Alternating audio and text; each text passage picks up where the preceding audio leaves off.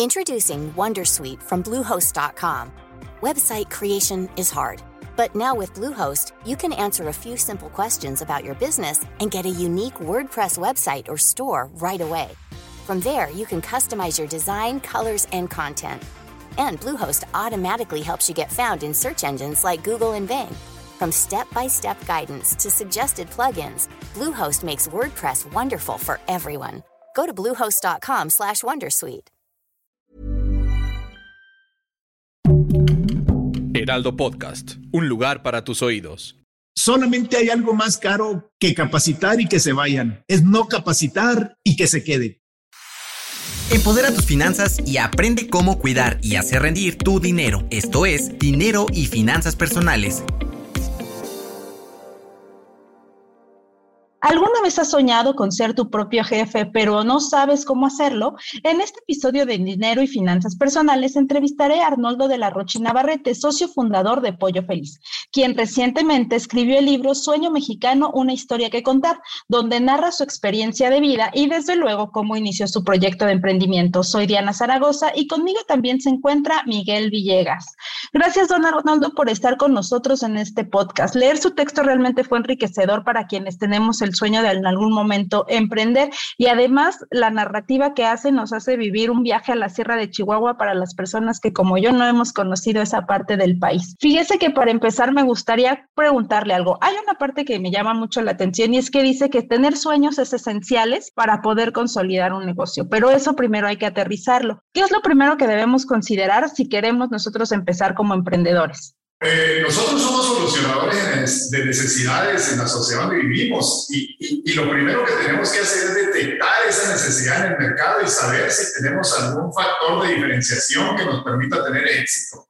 Yo siempre he dicho que, los, que, que, ser valiente es un requisito para emprender, pero más que ser valiente se necesita ser visionario para tener una lectura clara del mercado que vamos a atender. Los emprendedores exitosos no toman riesgos, administran riesgos en base a, a, a la solución que van a proponer en, en, el mercado.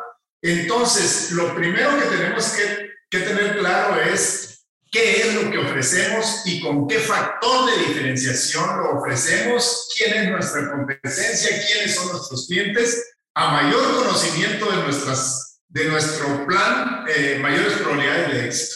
Y justo esto, por ejemplo, en el caso de ustedes de Pollo Feliz, a lo que apelan es a eso, ¿no? A tener un producto diferente, que en este caso es el pollo a la leña. Pero, por ejemplo, aquí mi compañero Miguel se atrevió a tener una cuestión de emprendimiento y quizá no hizo todo esto de analizar el mercado. Miguel, cuéntanos cómo fue tu experiencia en este caso.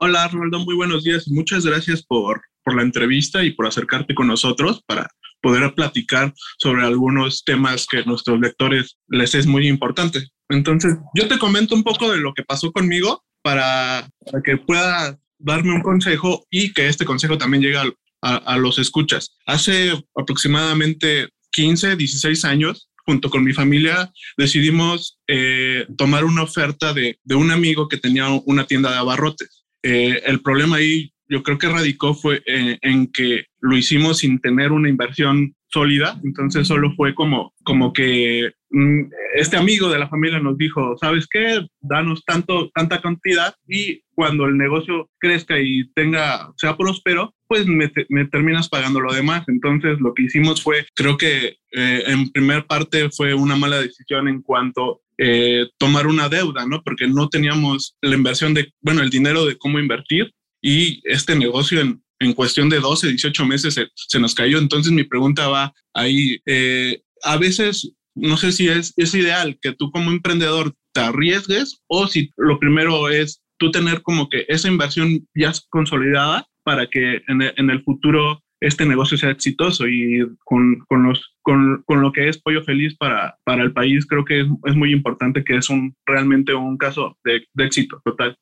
Bueno, mira, eh, el, el, episodio más riesgoso es precisamente cuando arranca un negocio porque no conocemos el comportamiento que va a tener nuestro producto en el mercado, pero también hay riesgos muy grandes en la selección de socios. Los socios y una cosa muy delicada eh, es muy difícil que un negocio empiece a dar utilidades inmediatamente. Entonces, si arrancas un negocio y no estás considerando algún tiempo de gracia para poder financiarlo y, aguantar en lo que te acomodas, es, ese, es, otro episodio verdaderamente difícil. Los negocios al arranque, más que, dar dinero, dan necesidades de reinversión y esto la mayoría de los emprendedores no lo toman en cuenta.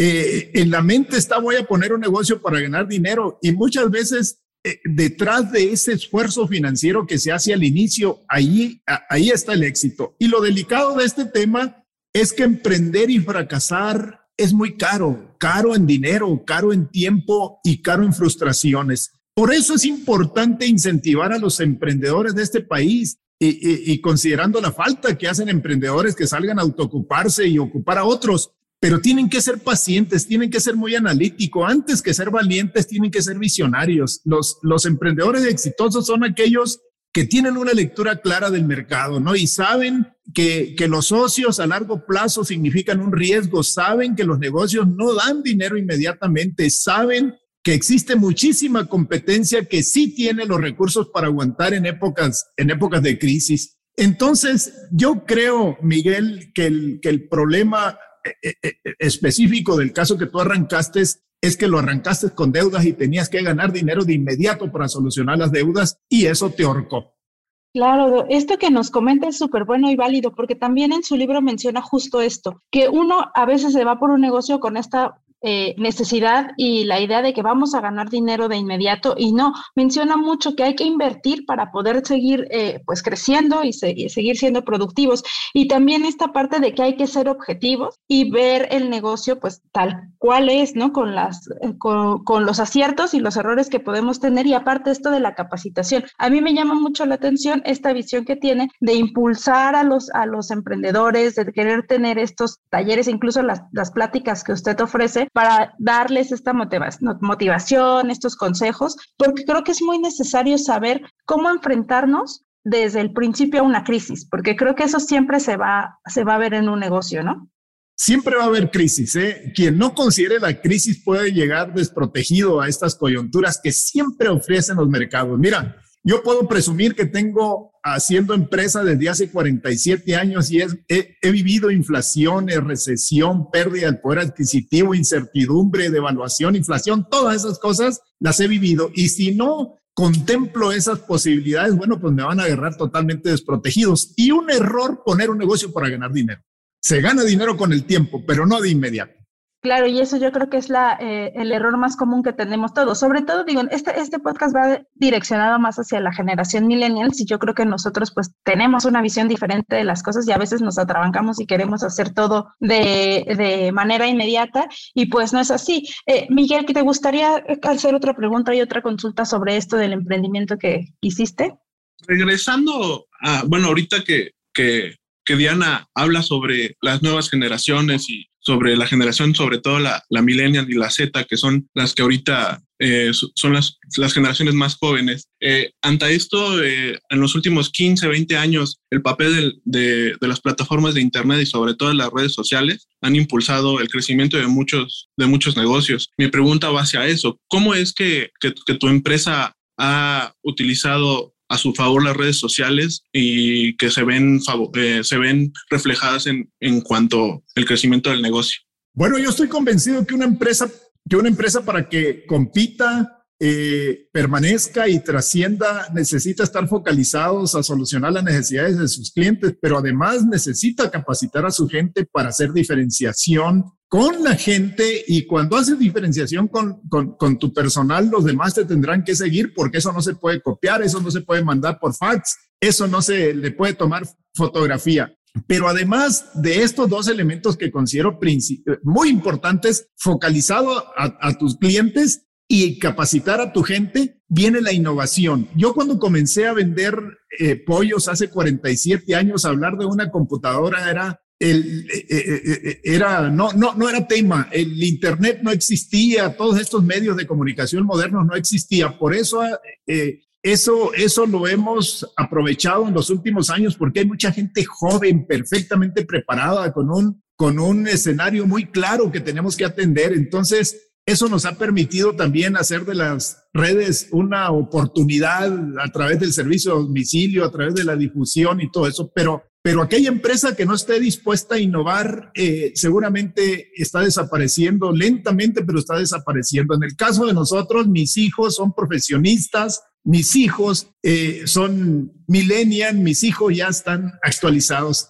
y hay que confiar en su visión porque además conocen y quieren muy bien el negocio. Claro, porque además este es un negocio familiar, ¿no? Leyendo su libro, eh, uno se da cuenta cómo empieza con una iniciativa de unos tíos que lo invitan y van invitando hacia toda la familia y así se va haciendo el negocio grande por todo el país. Porque realmente es cierto que uno va, pues digo, yo a los lugares a los que he salido prácticamente sucursales de Pollo Feliz y realmente es lo que cuenta, que es un negocio familiar y qué bueno que las nuevas generaciones, en este caso sus hijos, pues estén también inmiscuidos en este negocio. Algo que también a mí me llamaba mucho la atención sobre esto es esta parte que recalca mucho de la comunicación, el liderazgo, ser empático con los colaboradores y sobre todo la disciplina, porque creo que muchas veces también ahí podemos eh, caer en un, en un error, en no ser constantes y no darle a nuestros colaboradores el sustento que necesitan, como decía, la capacitación para tener éxito. ¿Esto cómo nos, cómo nos diría que, que hay que tomarlo en cuenta para ser exitosos? Bueno, cuando te das cuenta, Diana, que, es, que esto es muy importante, lo empiezas a atender.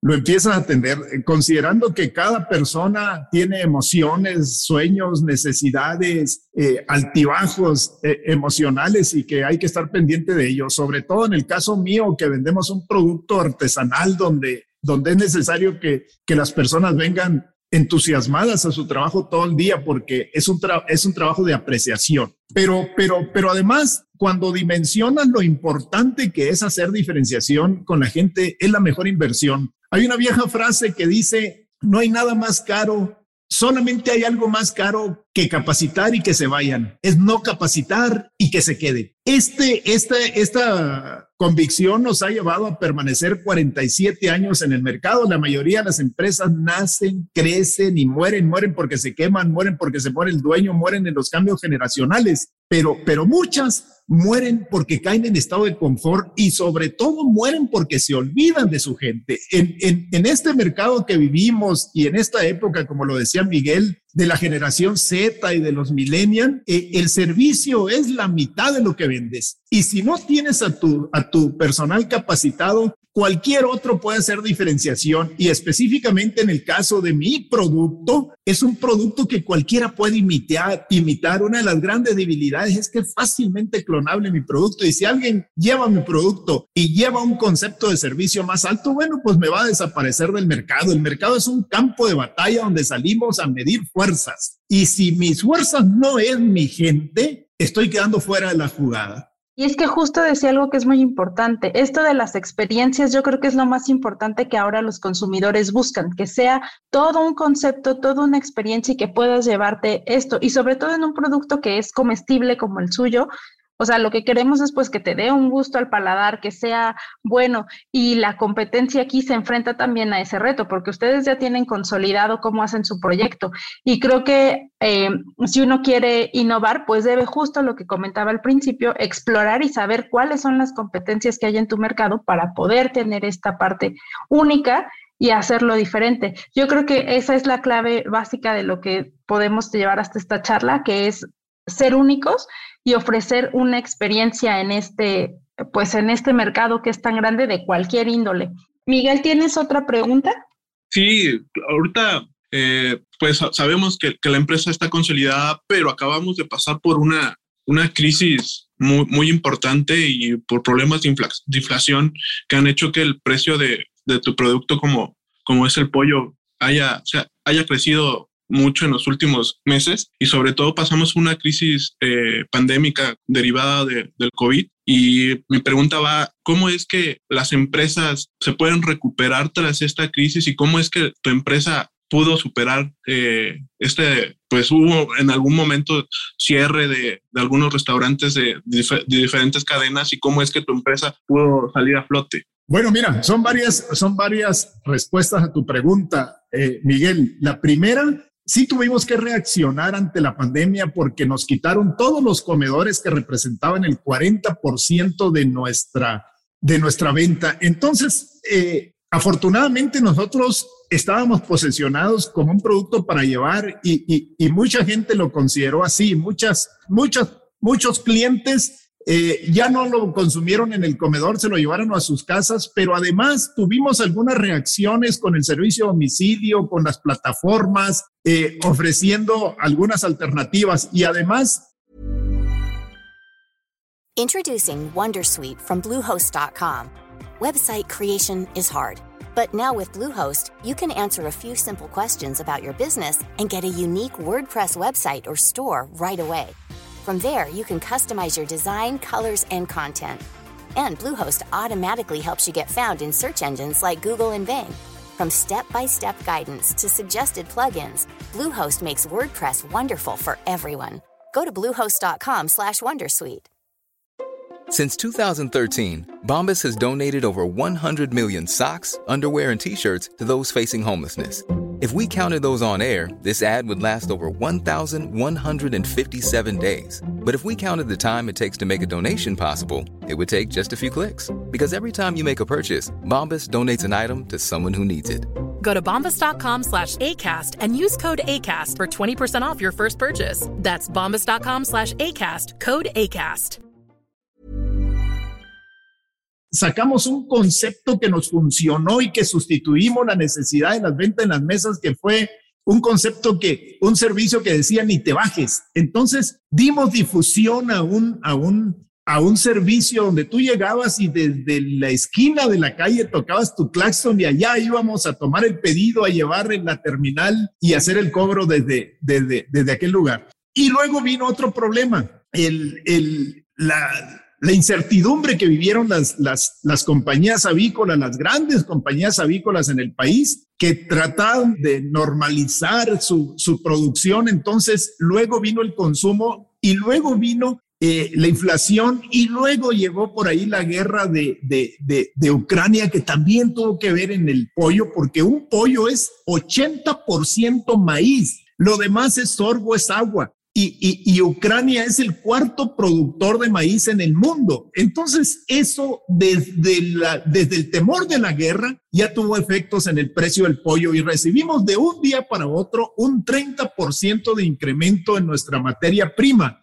Y, eso fue delicado. Tuvimos que reflejar ese precio, parcialmente reflejar ese precio al consumidor final. Y sí, sí, sí, sí, muy buena tu lectura, Miguel, porque porque nos bajaron las ventas. Sin embargo, no, no, no es un suceso que no tengamos experiencia, que no hayamos vivido. En 47 años ya hemos vivido pandemias, la gripe aviar, eh, eh, crisis y recesiones, ¿no? Entonces, seguimos vivos. Este negocio que nace como una alternativa laboral, que tiene que sortear infinidad de cosas, de pasar de negocio a empresa, de empresa a empresa socialmente comprometida, estos incrementos no, no, no, no nos van a, terminar y sobre todo que tenemos certificaciones que, que, la gente se interesó más por, por, comer productos nutritivos y sanos. Y tenemos el distintivo H, tenemos otras certificaciones que nos permitieron hacer diferenciación en el mercado.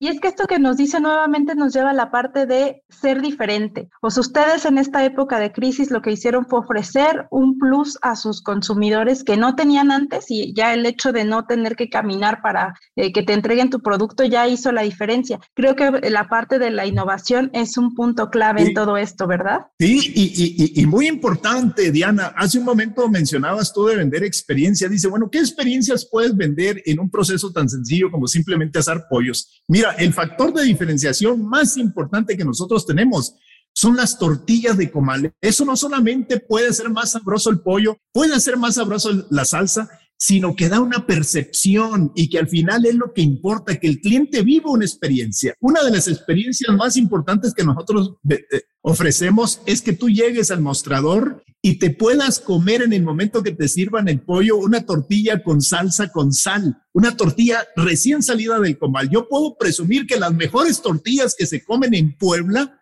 y en muchas ciudades del país, porque como negocio familiar no todos hacemos lo mismo, estamos bajo una misma marca y, a veces varían los procesos, pero aquí en Puebla las mejores tortillas que se hacen en Puebla las hacemos nosotros y las ofrecemos de manera gratuita a todo aquel que nos prefiere mientras espera en el mostrador ofrecemos esto. No solamente eh, es la satisfacción de comerse una tortilla recién hecha, sino que nos da una identidad, una identidad mexicana. Cuando las transnacionales llegaron a nuestro país, definitivamente nos pusieron a temblar porque no tenían problemas de marketing, no tenían problemas de inversión, no tenían muchos problemas. Lo que nos sacó adelante es hacer un producto mexicano y resaltar los colores, los sabores, nuestra identidad nacional mexicana, orgullosos de ser mexicanos, convencidos también que para ser universal primero hay que ser profundamente regional. Una de las cosas de las que estamos muy orgullosos de ser muy mexicanos.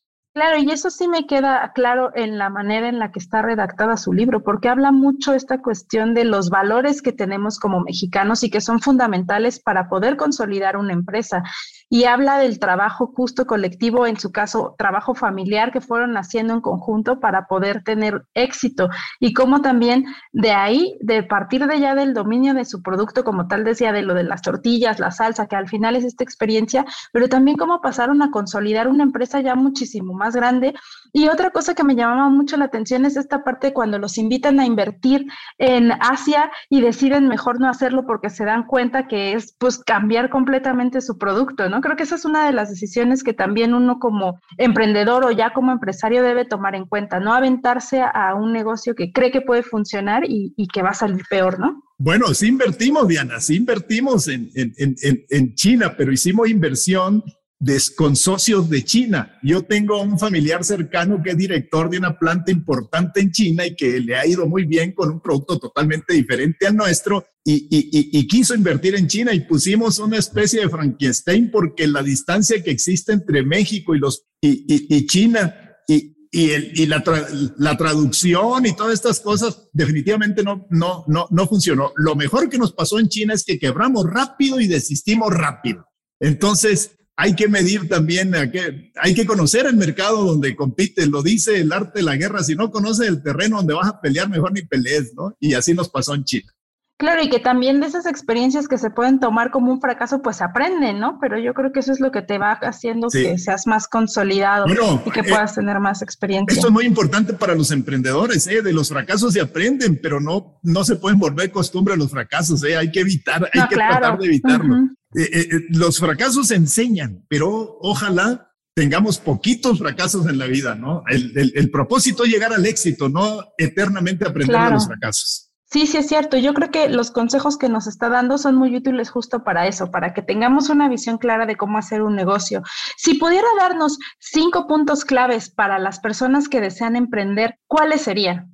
Bueno, lo primero, lo primero que, que tengo que decir cuando, cuando me invitan, por ejemplo, me invitan a muchas universidades a dar un testimonio emprendedor fundamental, lo importante que es emprender y motivar a emprender. Lo primero que yo digo es que México necesita emprendedores. Tenemos un rezago de empleos, un rezago de empleos y muchos jóvenes que se incorporan año con año al, ámbito laboral. Y, y, los, y los trabajos que tenemos son pocos, no agradan a la mayoría y mal pagados. Entonces México necesita muchos emprendedores. La primera recomendación es muchos emprendedores eh, generando oportunidades porque, porque, porque nadie, solo los emprendedores generan empleo de manera sostenida. Yo sostengo la teoría que ser empresario en México alcanza el rango de héroe civil porque sales a poner tu dinero en el mercado, sales a, competir y, a lidiar con muchísimas variantes en el mercado que estamos, eh, leyes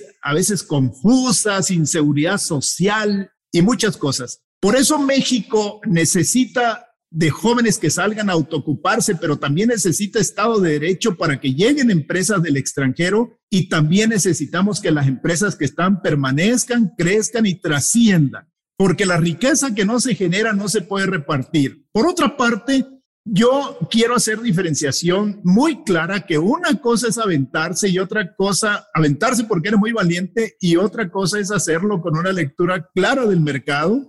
Y otra cosa que me parece a mí muy delicada, las sociedades al inicio de un negocio regularmente nos asociamos con el joven compañero de la carrera porque era muy buena onda, pero quién sabe cómo sea en el escenario laboral. Uno de los grandes riesgos es la selección de socios. Ahí se tiene que revisar todas las letras chiquitas para que las cosas queden claro, porque muchas empresas quiebran por eso. Otra cosa, consensen sus proyectos, preséntenlo a personas que no estén entusiasmadas con el proyecto y que puedan darle una opinión más clara. Planeenlo muy bien, consénsenlo y luego salgan al mercado. No se avienten por un impulso. Los negocios, los negocios son consecuencia. El recurso es consecuencia de esa planeación. Entonces, si son cinco recomendaciones, primero, la necesidad que hay en el mercado. Segundo, los riesgos al inicio. Tercero, pregunten qué es lo que van a hacer. Cuarto, definan muy bien a dónde quieren llegar. Definan muy bien el camino, hagan un plan, cómo van a solucionar esas necesidades y con qué competencias se van a encarar, cuánto dinero tienen para aguantar, cuánto dinero tienen para amortizar la inversión. Todas esas, variantes son importantísimas. Reiterando de nuevo, el éxito de un negocio no es suerte, no es casualidad, es consecuencia de lo que estamos planeando. Se dice que el que sabe lo que quiere ya tiene camino andado. Es más importante ir en el camino correcto que ir a gran velocidad. Y esto cuesta muchísimo trabajo. Y una vez que tengan el negocio, no dejen de invertirle. Hay que invertirle al negocio hasta que vomite utilidades. Es, ese es el tema. Y, y, desde luego que hay que estar orgulloso de nuestro negocio porque así nos lleva a meternos en un círculo virtuoso. Lo quiero, le invierto, me da, lo quiero, le invierto, me da. Y así estamos entrando en un proceso de que cada vez están las cosas mejores. México necesita de este tipo de empresarios. Necesitamos jóvenes visionarios, comprometidos, que amen su país y, me gustaría mucho, Diana, cerrar con este pensamiento. Cada vez que se abre la puerta de un negocio, es una manifestación de fe. La fe no elimina los problemas. La fe nos ayuda a superar los problemas. La fe no hace las cosas fáciles, las hace posibles. Y cada vez que se abre un negocio, yo tengo fe en mi producto, tengo fe en mis colaboradores, tengo fe en, en el mercado, tengo fe en el futuro, tengo fe en mi liderazgo, en mis capacidades. Entonces, todas estas cosas analizadas perfectamente, muchas veces me han preguntado cuál es la receta del éxito. El éxito no tiene una receta, el éxito es el manejo adecuado de cada una de las circunstancias que vivimos, de cada momento. A veces tendrás que contratar un colaborador, la selección de ese colaborador te exige tener una visión muy clara, un análisis muy profundo de ello y a veces lo tendrás que despedir y tendrás que negociar con él. Entonces los escenarios son indistintos. Lo que más da valor a un empresario es tener claro a dónde quiere llegar. El que sabe dónde va ya tiene camino andado. Pues estas recomendaciones que nos da yo creo que son muy certeras y nos dejan un panorama muy, muy claro de qué es lo que podemos hacer, cómo tenemos que encaminarnos hacia esta visión de éxito. Y realmente yo sí recomiendo a todos los que nos están escuchando que lean su libro porque realmente a mí me gustó, sí es, es muy bueno. Y justo estas frases que nos da vienen aquí expresadas y creo que son frases concretas que nos hacen cambiar. Digo, yo a, a escala muy pequeña y hasta para mi vida personal, sí me llevo de aprendizaje esta parte de mejorar siempre la comunicación. Creo que eso en todo momento de la vida nos sirve. Y pues sí, yo le agradezco mucho el tiempo por haber estado con nosotros, por compartirnos eh, todas estas experiencias. Y pues nada, yo invito a todos nos escuchas a que nos sigan a través de redes sociales, que nos lean a través de la página del Heraldo de México. Le agradecemos mucho su presencia, don Arnoldo de la Rocha y Navarrete, y pues fue un gusto tenerlo aquí en este podcast de dinero y finanzas personales. Siempre sus órdenes, Diana. Muchas gracias, Miguel. Igualmente, muchas gracias a usted. Hasta luego. No te quedes con la duda. Compártenos tus preguntas en las redes sociales del Heraldo de México. Esto fue Finanzas Personales.